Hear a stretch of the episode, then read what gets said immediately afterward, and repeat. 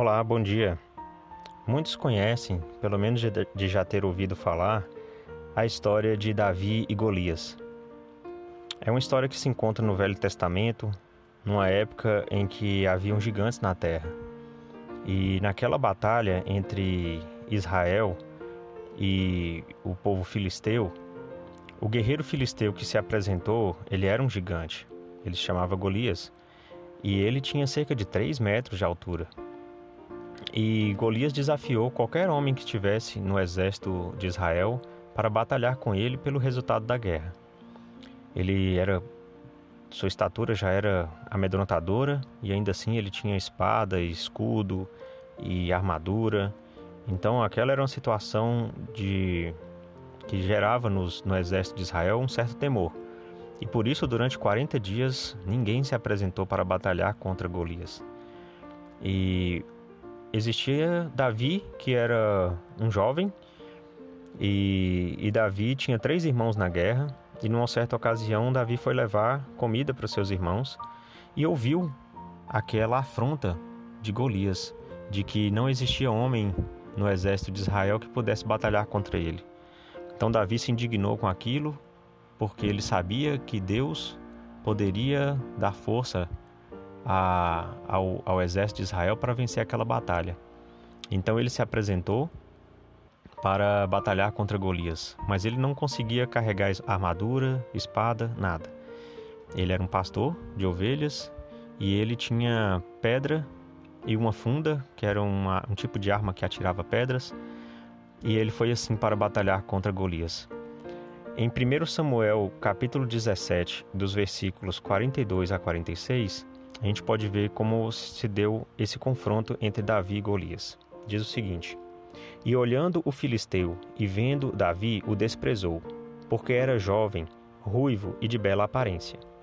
Disse, pois, o filisteu a Davi: Sou eu algum cão para tu vires a mim com paus? E o filisteu amaldiçoou Davi pelos seus deuses. Disse mais o filisteu a Davi: Vem a mim, e darei a tua carne às aves do céu e às feras do campo. Davi, porém, disse ao filisteu: Tu vens a mim, a mim com espada, e com lança, e com escudo. Porém eu venho a ti em nome do Senhor dos exércitos, o Deus dos exércitos de Israel, a quem afrontaste. Hoje mesmo o Senhor te entregará na minha mão e matar-te-ei, e te tirarei a cabeça, e os corpos dos acampamentos dos filisteus darei hoje mesmo às aves do céu e às feras da terra, e toda a terra saberá que há Deus em Israel. Então, essa é uma situação simbólica. Aconteceu, verdade, porém a gente pode trazer para nossos dias hoje como um símbolo um símbolo de coragem, de confiança, um símbolo de que, apesar de não termos hoje gigantes para batalhar, e muitos de nós nunca vai ter a, infelicidade de, de, ter que ir numa guerra, mas nós confrontamos com alguns Golias em nossa, em nossa vida. Às vezes o Golias de alguém é um vício, a bebida, o cigarro, as drogas. Às vezes o Golias de outra pessoa é a depressão, é a solidão, é o desânimo. Às vezes é, a, é o desemprego, é a preguiça. Às vezes é um câncer, uma outra doença. Os desafios são diversos, são muitos, mas a confiança, a fé, a determinação em seguir a vontade do Senhor, em saber que Ele pode nos fortalecer, deve ser a única, única e a mesma, independente da situação. Nós podemos e devemos mostrar essa confiança quando um Golias se apresentar à nossa vida.